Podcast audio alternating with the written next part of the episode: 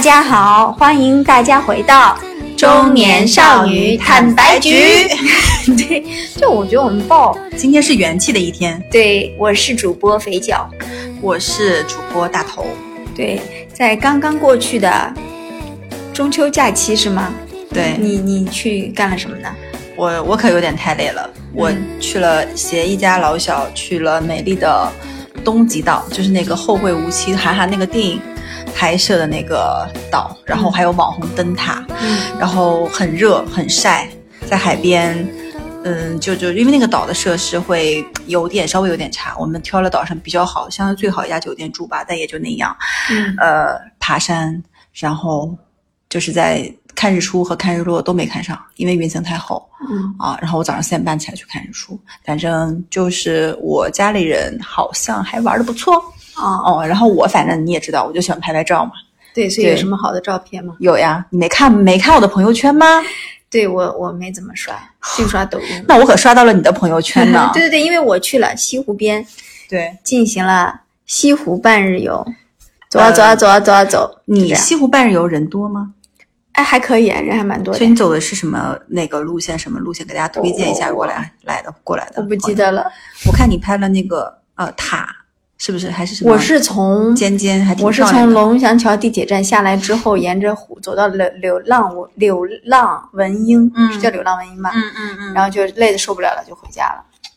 那因为我们家是走长多久啊？几个小时啊？一两个小时啊，我知道了，因为你老公每周都要走。对，因为我老公还走西湖。也不知哎，道我为什觉么得你老公这个习惯非常好，City Walk 的习惯非常好。他也并没有发现什么 CT 的美丽，可是你发现了呀，对我发现了一些美，你照片拍的还挺漂亮的。谢谢你啊 我回头可以把，所以这跟这期主题好像不太一致啊。对对，这期不是啊讲回头我可以挑一张肥脚拍的照片和我拍的东极岛照哎片，我们俩放在我们拼在本期的那个简介里面去。嗯，好好啊，了，那就但这期其实讲我们这期其实实讲的内容没有这么的轻松，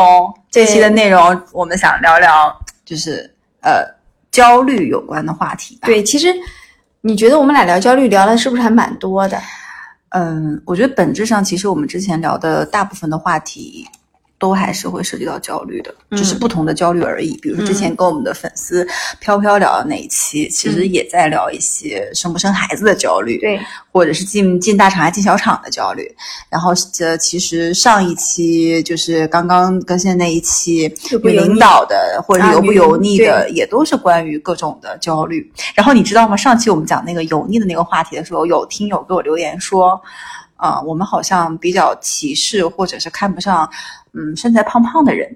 我想说没有呀，可能是因为我们说一百五十斤的人，还是就是因为你讲到了，好像胖胖的就有点油我腻，们还俩是要注意要注意还是因为我们说杨天真吧？然后我嗯回复他说，并没有，主播就是胖胖的 人。嗯，对，可能我们是喜欢调侃自己，对对对对对，嗯然后那我们就本期，要不然讲一下吧，就是对你觉得有哪些比较常见的，呃，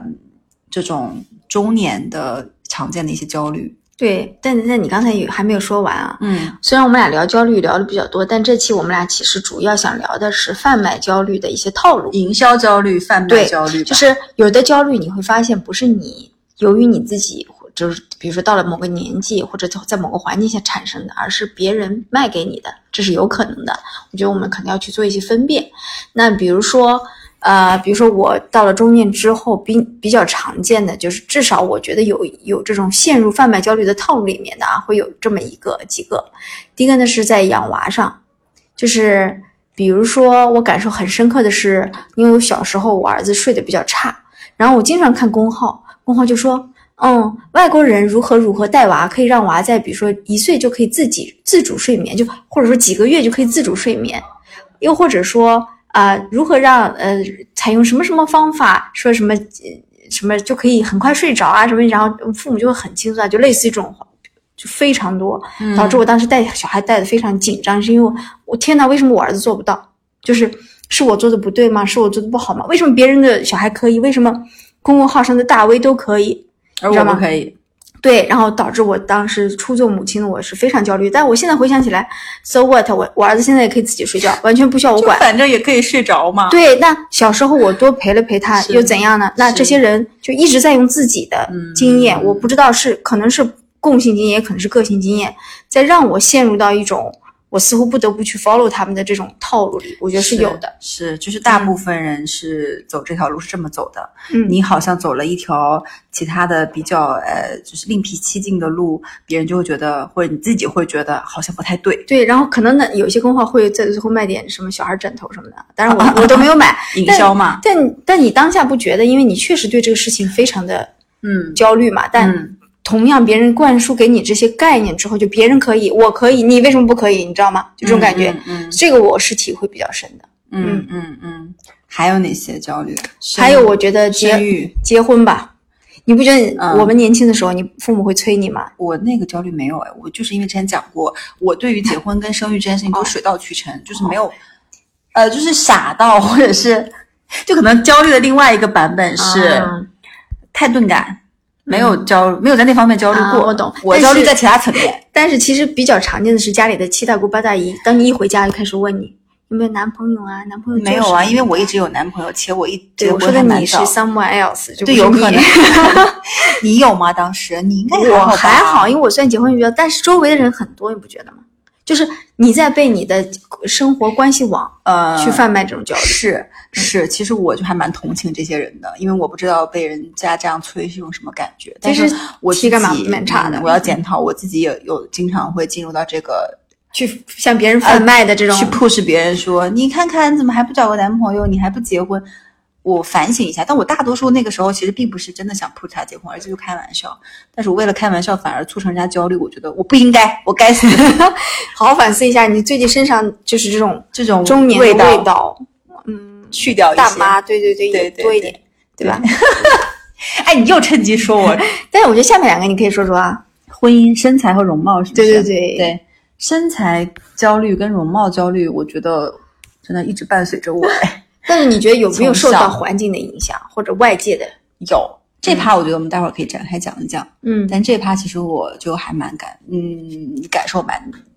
贴近的，十几年哎吧。比如说，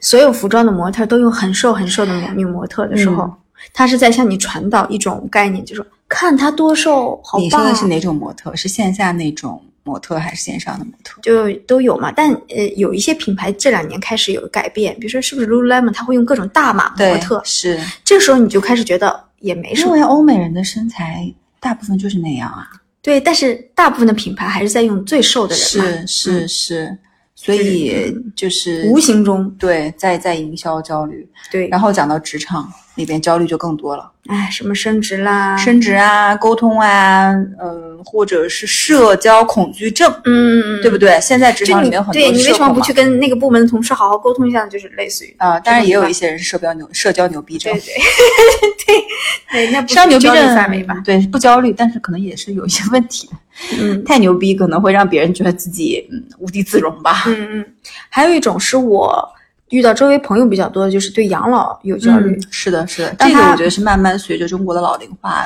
越对严对重吧。对，比如说当他看到呃很多广告也好，电影也好，或者说怎么样是宣导说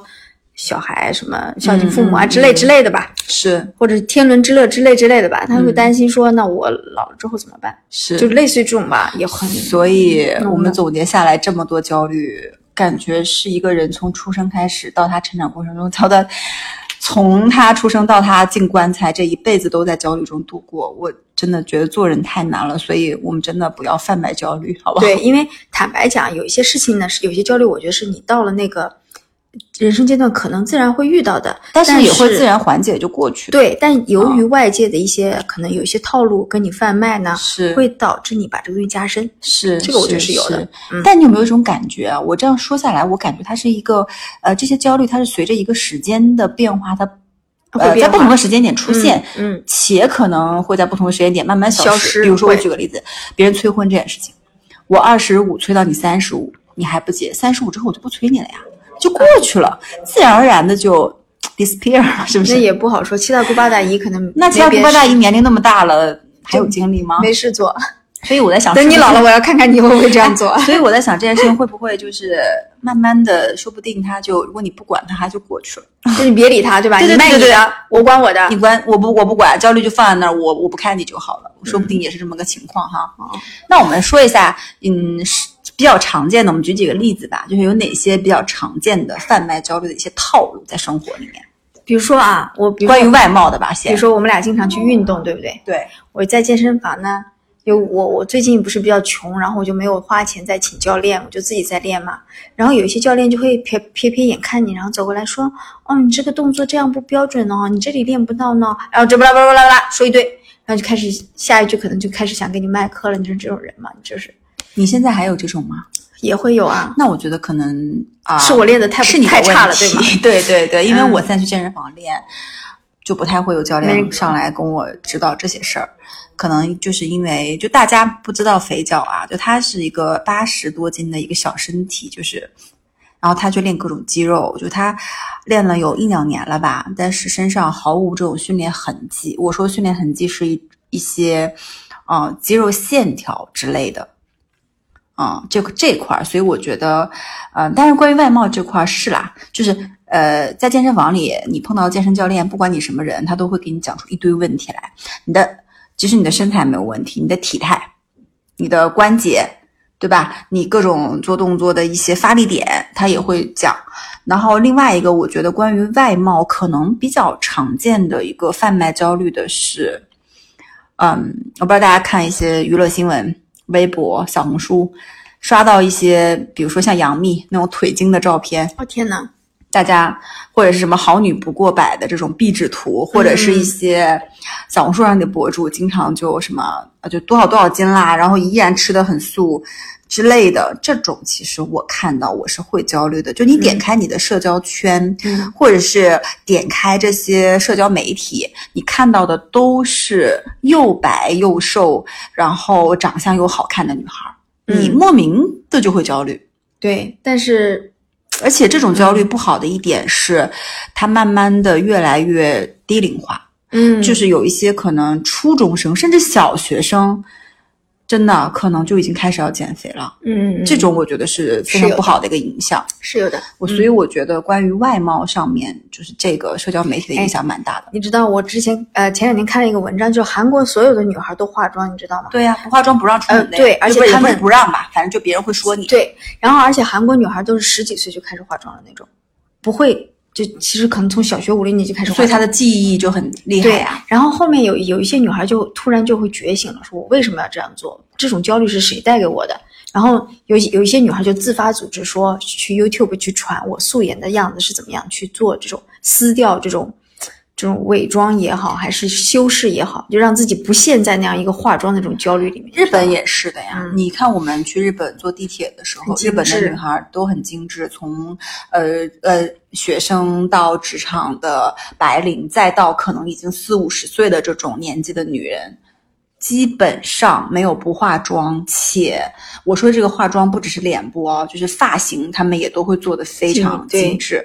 就就我们去了就会有这种感受，对，但是他们其实也是被影社会的呃文化也好，还是商业的这种氛围也好去影响的啦。那其实不化妆又怎么样呢？中国女孩不也挺开心的吗？呃，是中国女孩其实化嗯还妆挺自我倒的还好，对，嗯很多素颜就是上班或者是干嘛的也还蛮多的，对对，就像你，对对，从来不 care。嗯，，那关于年龄呢，比较常见的，哎，最烦的就是你，你都三十岁了，你应该什么？比如说结婚了，你应该买房了，你应该生小孩了，你应你应该升职加薪了，你应该好像在某个城市拥有多少什么什么样的房子了，对，或者说还有一些就是这种家里人经常会这样跟你说啊，还有一些是那种可能媒体上会经常说的，三十岁嗯的人怎么怎么样之类的，或者是呃，看她什么一个三十岁的女人如何拥有巴拉巴拉巴拉什巴么拉什么的人呃什生，么三十五岁的女人如何逆风翻盘，什么什么，对，呃，什么或者赢赢取人生赢家，什么什么或之者类的，三十五岁了你还不知道这件事情，什么就太晚 了，是吧？这种标题就很就很应该打死。那怎么办？我三十五岁，我还不知道基金经理呢。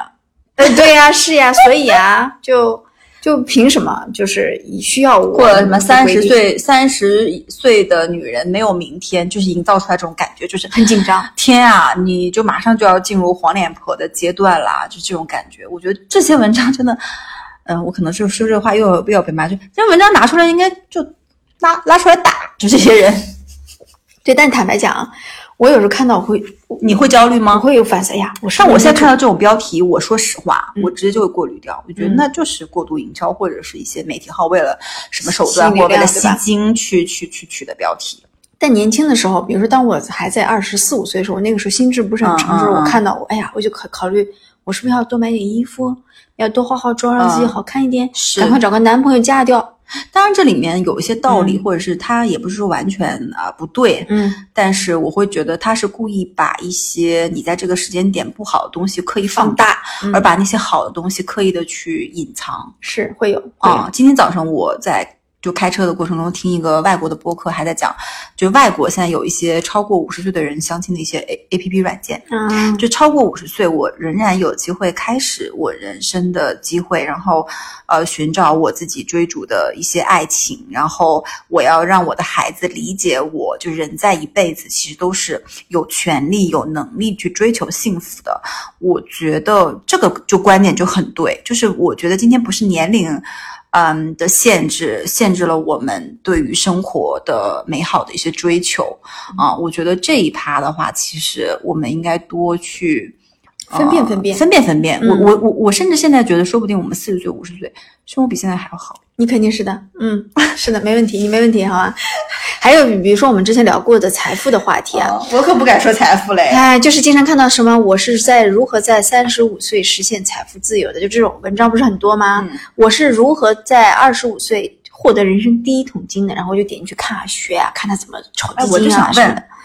第一桶金是什么？多少算第一桶金？那有些就我在刷视频网站的时候，不是也会刷到吗？对啊到底什么一是第一百桶万啊，什么五十万啊，二十万啊，然都后会有啊。。什么叫财富自由？有多少叫财富自由？不同的人界定标准不一样呀。我身边我认为很多已经财富自由的人，他认为自己还没有自由，那是为什么？人家一套一套别墅的买，一套套跑车的买，你说你能自由吗？你都是跟银行，银行是自由，你是不自由的。 就这种东西，我觉得没有绝对意义上的所谓的财富自由，具体还是说你的生活要什么，你对你的生活状态是不是满意，我要的东西跟我能付出的这个东西能不能就是我能付出的，我能给的和我得到的，是不是它是 cover 的？就是如果不是的话，那你其实如果你的欲望特别强烈，你要是巴菲特一样，你还要干嘛干嘛，买直升飞机，或者是我出去我就是要坐头等舱，那我觉得这个财富自由可能真的还蛮难的。但你如果就追的、追逐的蛮简单的，就像哦，我们后面可能会播我们之前采访那个咖啡师，他说我可能觉得嗯呃这样赚赚钱，你说你说特别富足可能也不一定，但是可能够我自己吃喝玩儿，那我觉得就够了。那我觉得这个也是一定程度上的财富自由，所以我对于财富自由这四个字本身是打一个问号的。嗯，对。那你比如说我们女孩嘛，因为也很爱买各种有的没的东西嘛，嗯嗯比如说嗯嗯，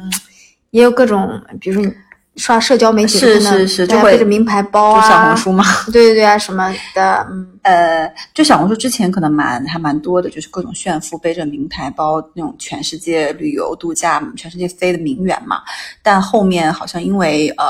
啊有限制是有吧有有有在，就是他们整个社区的环境有在打压，就是特别炫富的这类型的帖子和内容，所以现在你会发现那类型的少了，因为它是起家是从一些购物社区本身就是大家就有购物分享嘛，然后在那上面可能找代购或者找买家秀那种感觉的。嗯啊，就是后面的话，现在是有点往下去打压这个炫富，但其实我觉得多多少少还是会营造一些焦虑感在对的。会有，就这个跟之前我说的像杨幂那个腿精那种腿，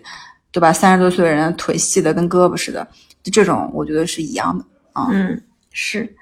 嗯，还有呢，对我们之前也聊过嘛，就比如说在养育小孩的时候，呃，比如说特别特特别吓人的一句话就是不要输在起跑线，就是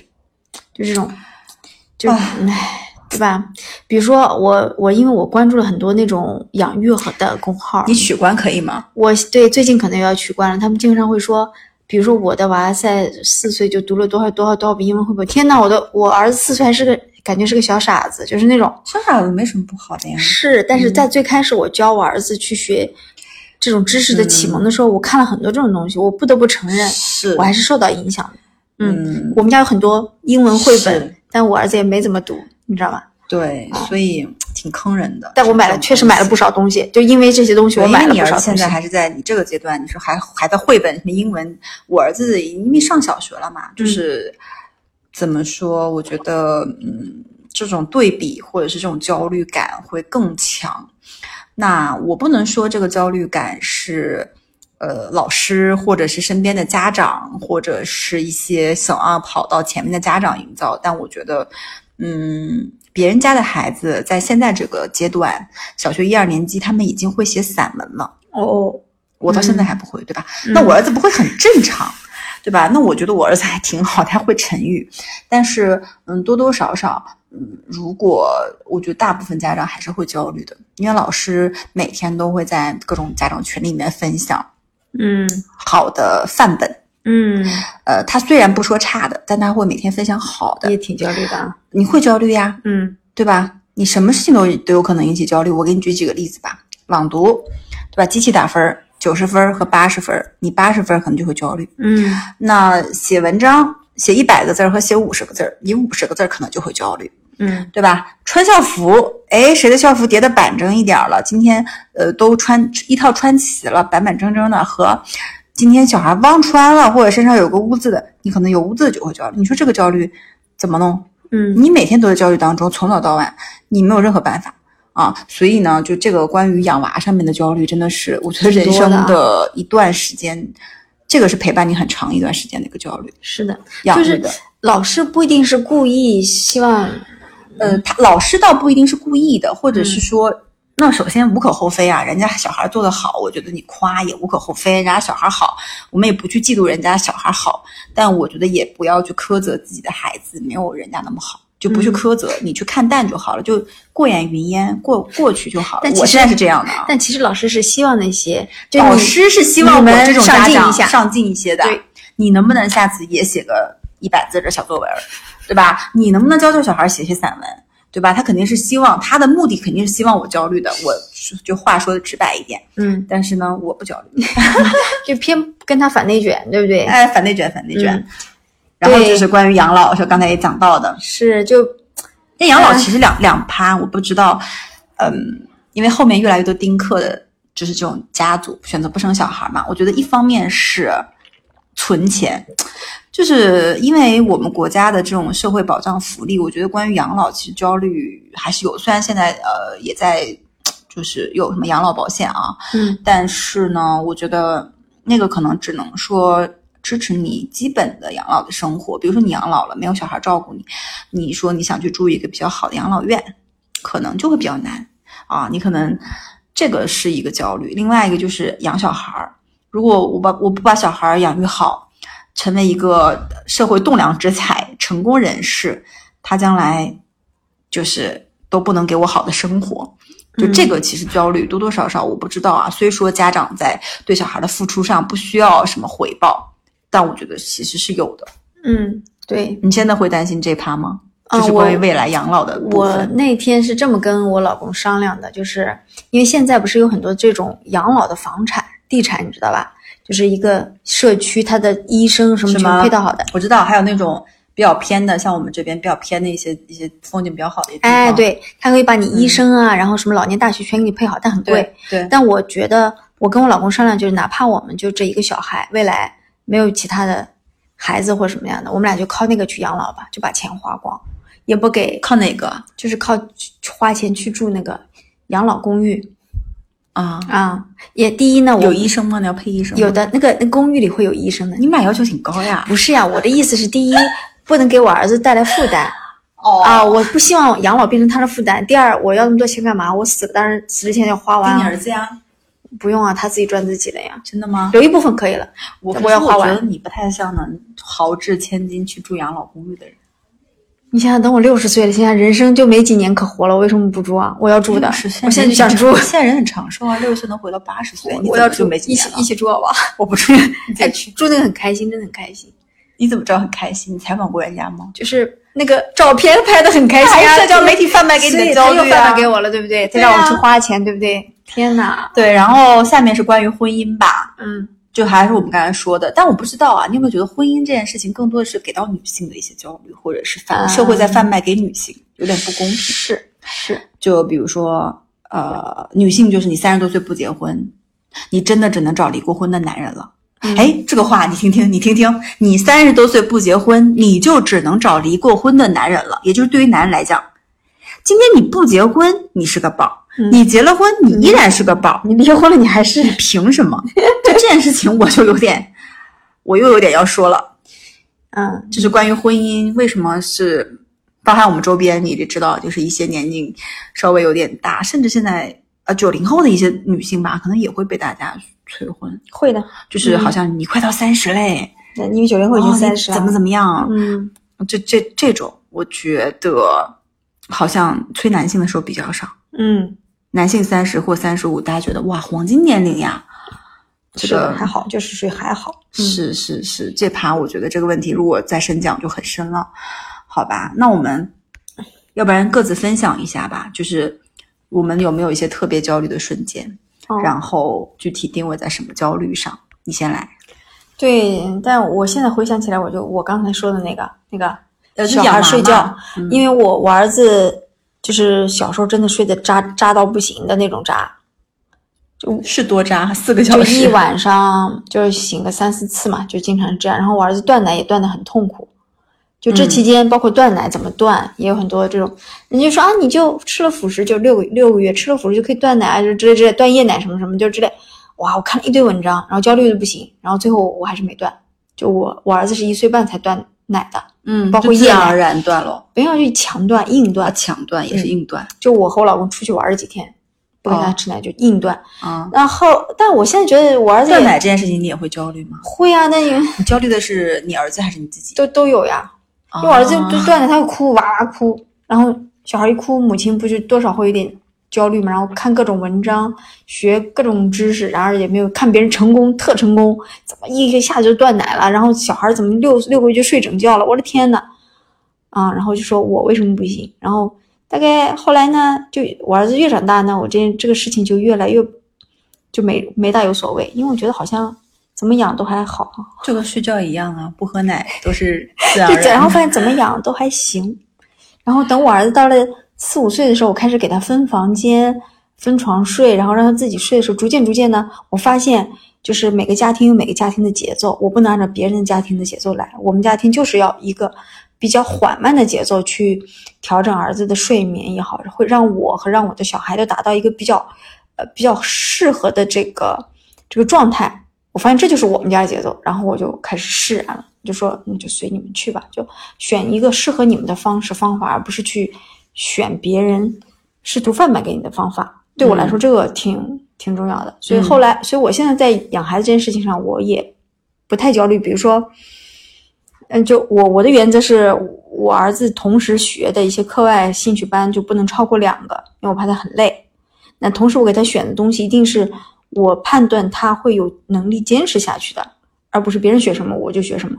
我现嗯在是这么来去帮他去去规划这些事情。嗯，嗯所以你的焦虑主要还是在养娃小啊这的件时候事，情尤其上。小小的时候，啊啊嗯啊！那我其实有两个焦虑，就是我要可能重点讲的啊，重点讲两个吧。嗯就是我长期在焦虑，就不是哪个瞬间，是在身材的焦虑上。嗯，是你说过，我说过是不是？嗯但这个真的是，我是那种，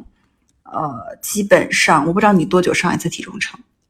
嗯，每天都会上，哦，你每天都会上啊？嗯对啊你为什么？你因为上上去干嘛？就看看吃了这顿饭之后有没有变化，然后就只是看看有没有变化，但不会焦虑，对不对？长重一点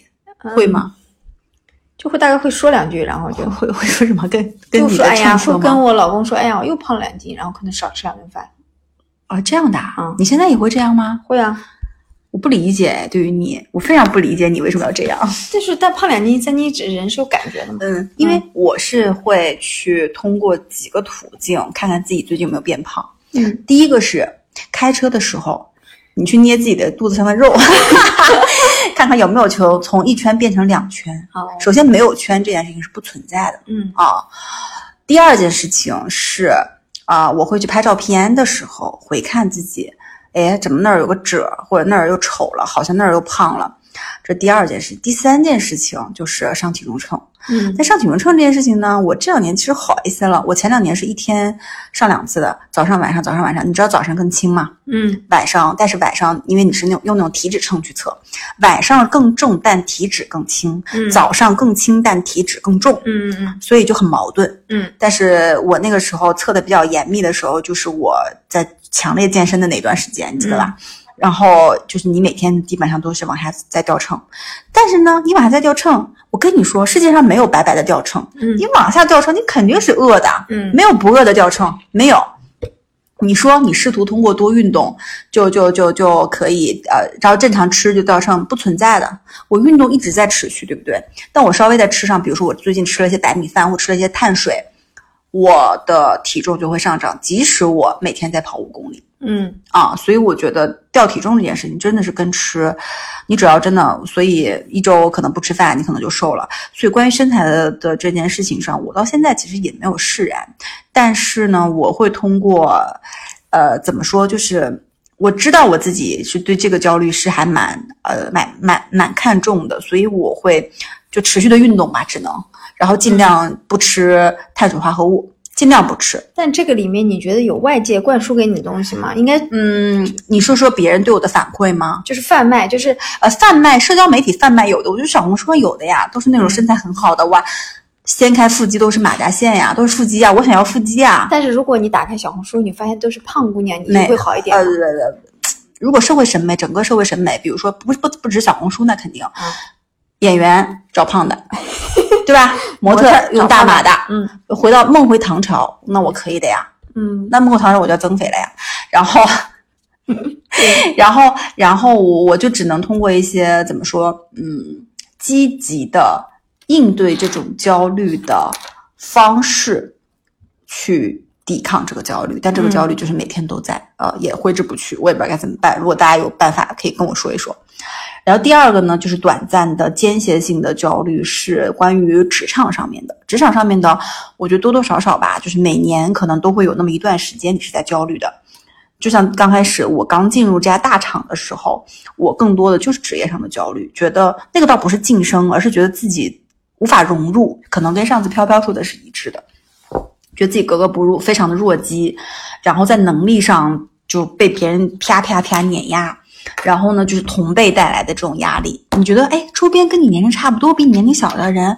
他们怎么知道这么多，会这么多？你在那个上面，你会觉得我不如别人的这种，在职场上我不如别人的这种焦虑嗯啊。然后，嗯，晋升上其实倒还好，就没有特别焦虑过。我觉得核心是在一些跟别人的比较上面吧，就是同辈压力这块儿在职场上啊。嗯，因为他们也会跟你说嘛，哎，我这里我怎样，我那样，我老公，我儿呃，子，我小孩是，是是，但那个其实我倒还好，我老公、我儿子、我小孩，我那我就觉得他们都很棒。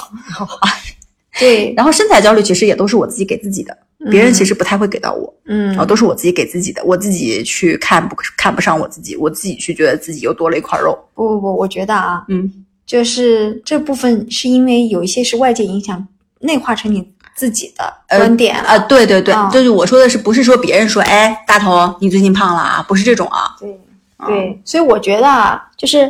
我觉得我们要讨论一下，就是这种当我们去分辨别人贩卖焦虑给我们的时候，尤其有一些套路的时候，他们为什么会成功？就是我觉得这里面有一些人性，大家人类共同的这嗯种体嗯好，验，社会社会学的专也家不是说一是下，我觉得要探讨一下这里面的根本原因，这样大家才能知道说哦，我我就是一个普通的真实的人，我会产生这个也很正常。嗯，嗯，就比如说，因为我觉得有正人啊，这种心理的设置有正常的焦虑，这种是促使你进步或者前进或者往前冲的一个动力。就嗯比如说在原始的时候，你饿肚子，你会担心说，我现在打到了一只猪，我三天后打不到一只猪，我就要不停的去找猎物，对不对？嗯原始人也会有这个焦虑的，就是打猎打野猪的焦虑是会有的。嗯嗯那我觉得这种焦虑很正常，因为它推动你往前走嘛。那比如说我们孤独的时候，我们失去什么东西的时候，我们都会有焦虑，啊这其实是挺正常的。我觉得没有不焦虑的人，嗯嗯嗯，但是呢，因为我们呃别人会对我们有一些要求，然后现在的社会的媒体又很发达，就是等等等等这种环境会呃会存在一些呃就是向你去输出一些观点，一些什么例子，或者带着一种商业化目的的宣传的时候，嗯你就会帮你把你原来有的焦虑放大，不是帮你制造了一个，有可能它大多数情况下不是帮你制造新的焦虑，而是帮你原来内心深处焦虑给你放大了，然后你就会中招。就是嗯你原来就有这些事情，你就担心，那你觉得好，可能也还好。嗯那有人帮你放大的时候，你就啊、天呐天呐天呐，怎么办怎么办？嗯就比如说，还是拿打野猪的例子，当有人大喇叭村里大喇叭宣传说隔壁村落打到十头野猪的时候，天哪，那你们村子才一头野猪，你焦不焦虑？你可能本来你就是要去打野猪，但现在别人打了十头，那你是不是要去打十五头、二十头？这种对比，嗯嗯嗯，就帮是你对比放大而了产生的嘛，比较，对，没有比较就没有伤害。是。然后你看别人信息这么爆炸，这么发达，对不对？我想到了我们在环球影城玩的时候，嗯，走快速通道的人和正常排队的人，可能正常排队的人看焦到虑啊快速通道的人在哗哗哗哗走过去的时候，他就会焦虑，对呀、这个就是比较带来的嘛。对，不仅焦虑，啊而且我会想，这人是不是走后门了？就是这种嗯啊那感我不会觉。花钱就好了。啊，是是，就是这这凭什么有？就是这种感觉啊。嗯对，嗯嗯所以我觉得是会有的。那你觉得啊，就是这种贩卖焦虑的人，他他他的目的，我觉得比较、嗯比较，就是我我觉得可能目的无外乎赚钱、对赚是利、对赚吸金，对吧？反正这些都是转流量，赚一些东西过来啊。然后还有另外一个就是，当然就是消费主义的一些陷阱，对，消费主义的买东西陷阱买买啊。但消费主义陷阱这件事情呢，呃，也不能完全就说陷阱吧，有好也有坏。其实有些东西的确可以帮到你，有些东西呢，这个我们后面可以再去讲一讲消费主义这件事情啊。然后呢，还我觉得还有一种是，只是为了让别人焦虑而缓解自己的焦虑。会有你吗？嗯懂不懂？就是，但我我说这个贩卖焦虑，不是说那些什么社交号、媒体号，有些人去跟你讲一些事情，他在说我怎么怎么样，我怎么怎么样的时候，我觉得他反复在讲的事情，一定是他内心很 care 的事情。他其实自己是焦虑这件事情的。比如说，我老公最近对我很好啊，给我买了个包，还带我去吃什么米其林大餐。他在说这件事情的时候，他可能让你感觉到焦虑了，但他呢缓解了自己的焦虑，就他把焦虑转嫁或者是给到别人了。你能理解这种感觉吗？嗯，或者是说有一些人他可能不胖，但他说嘖我最近胖了两三斤，然后你跟他说你不胖呀，你没胖呀，诶，他缓解了，但你可能焦虑了。就是这种类型，我觉得就是为了缓解自己的焦虑而让别人焦虑的这种类型，也就是生活中还蛮多的，嗯。好的然后嗯那最后我们嗯可以聊一下，就还是说如何去看待，或者是如何正视、这如种贩卖焦虑何是面吗对嗯这种贩卖焦虑的这个这个陷阱或这个事儿吧。嗯，我觉得呢，嗯，因为我我们刚才也聊到嘛，就是以打野猪为例，其实我觉得打野嗯焦猪虑是有一部分的好的作用的，所以呢，我们得把这个事情分开看，就是你有焦虑很正常，但你不要把它过度的放大，嗯可能就会阻止你前行嘛。嗯嗯那我觉得，首先我们要对自己的认知，呃，要比较的全面一些，嗯就是是要知道，呃，通过和周围人的相处啊也好，还是自己的成长这种思考也好，要多去察觉自己是一个是怎么样的人，嗯然后是一个什么样的情况，不要去超过自己过多的能力去做，呃，达不到的事情。嗯，就是就比如说，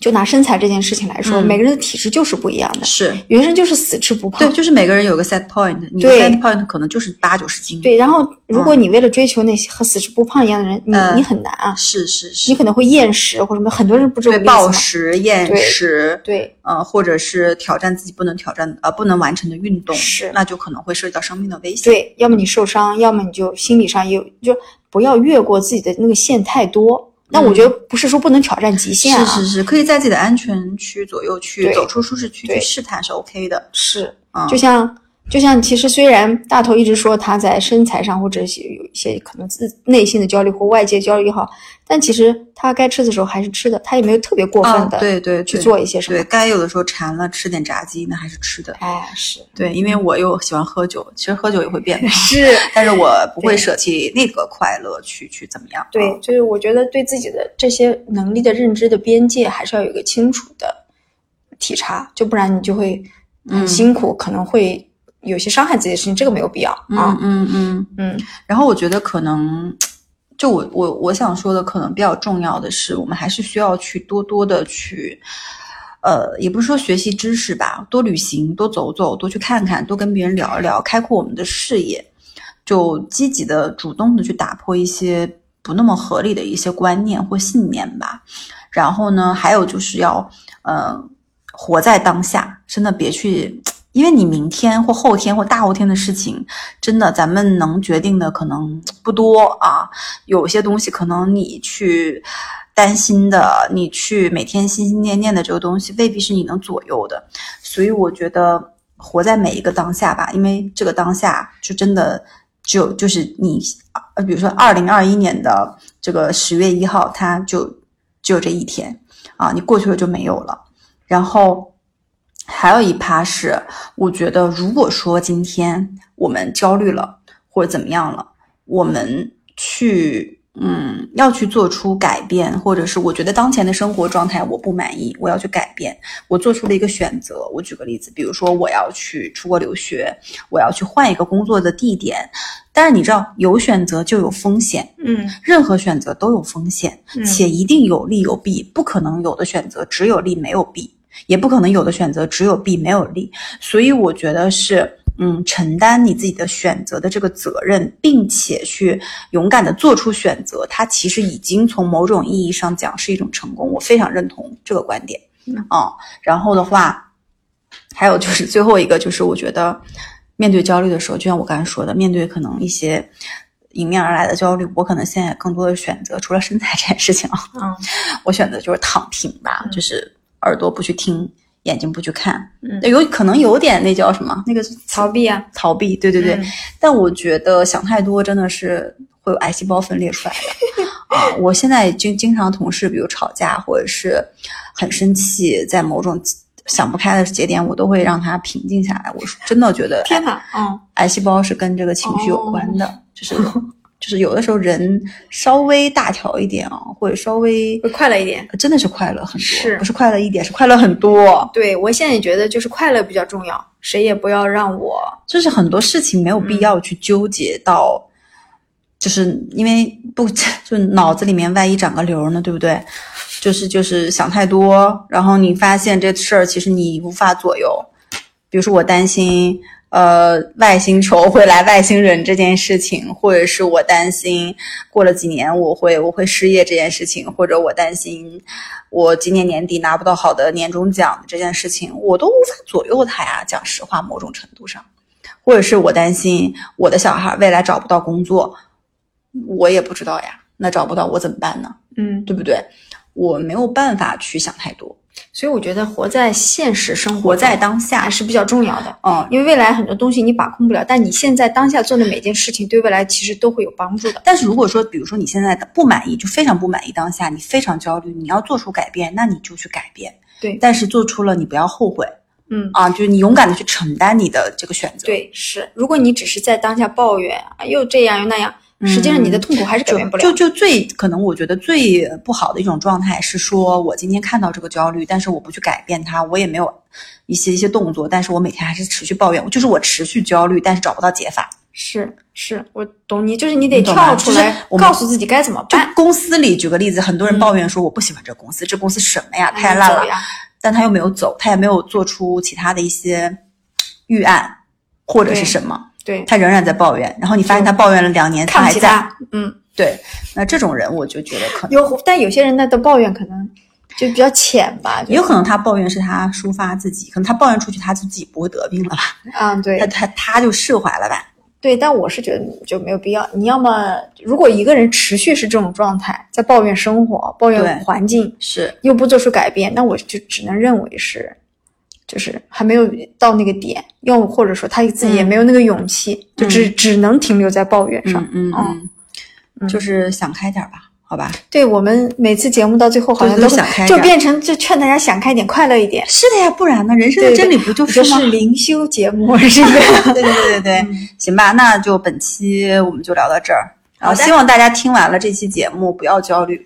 对，也不要被贩卖焦虑的人的套路套套进路去。，对对对，反正就还是不要焦虑，开心每一天，好吧？好然后，如果喜欢我们的节目，订阅我们的节目，并且给我们留言去评论，说说你有哪些嗯抵抗这种贩卖焦虑的这些套路的一些方法。嗯然后，如果想跟两位主播深度交流，请加入我们的微信听友群，搜索“坦白”的拼音“坦白零三零三”，找到我们，好吧？那本期到这里结束啦，拜拜拜